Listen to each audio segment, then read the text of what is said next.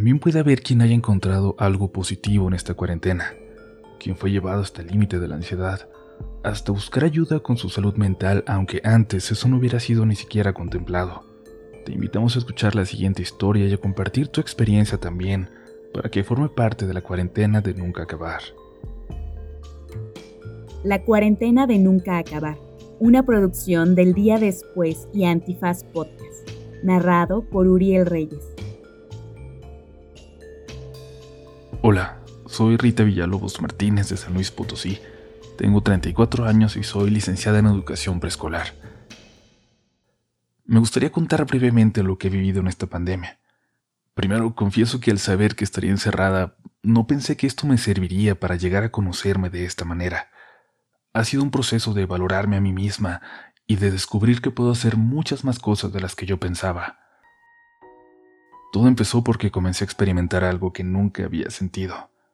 Durante varias noches despertaba sin poder respirar, me sudaban las manos, despertaba y sentía un dolor en el pecho y una angustia todo el día, hasta que decidí ir al psiquiatra que, aclaro, no es para locos como muchos dirían o piensan todavía.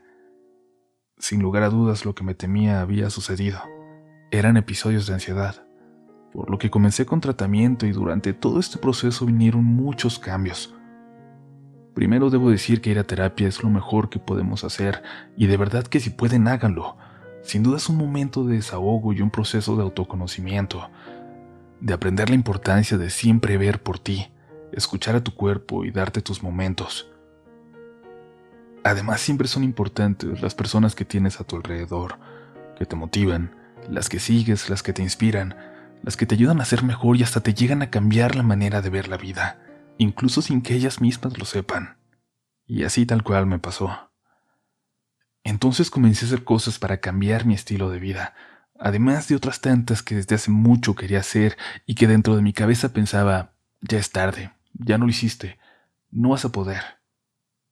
Una de ellas fue un casting para un musical aquí en mi ciudad, para el cual jamás pensé en quedar. De ahí a comenzar a prepararme. Después comencé con los hipopresivos, una técnica que les recomiendo completamente y que además de ayudarme en muchos cambios internos, definitivamente me ayudó con mi ansiedad. Comencé a reconocer y redescubrir mi cuerpo y sus cambios.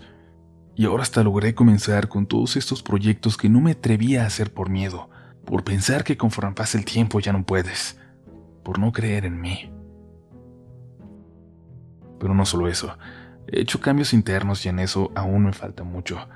Me he involucrado en movimientos en los que creo y apoyo. He aprendido a defender lo que pienso y en lo que creo con respeto, pero sin permitir que nadie me haga dudar de eso que defiendo.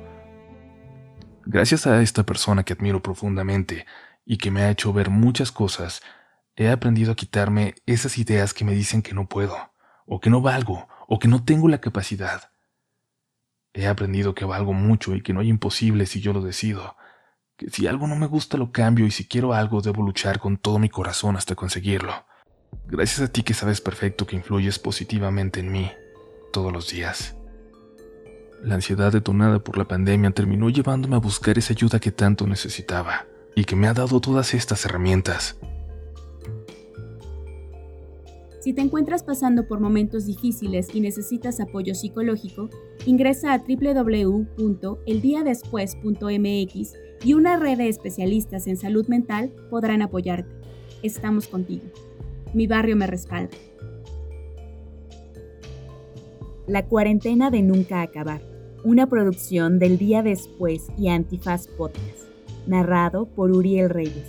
Idea original, Viridiana Ramírez productora ejecutiva Ixchel Cisneros.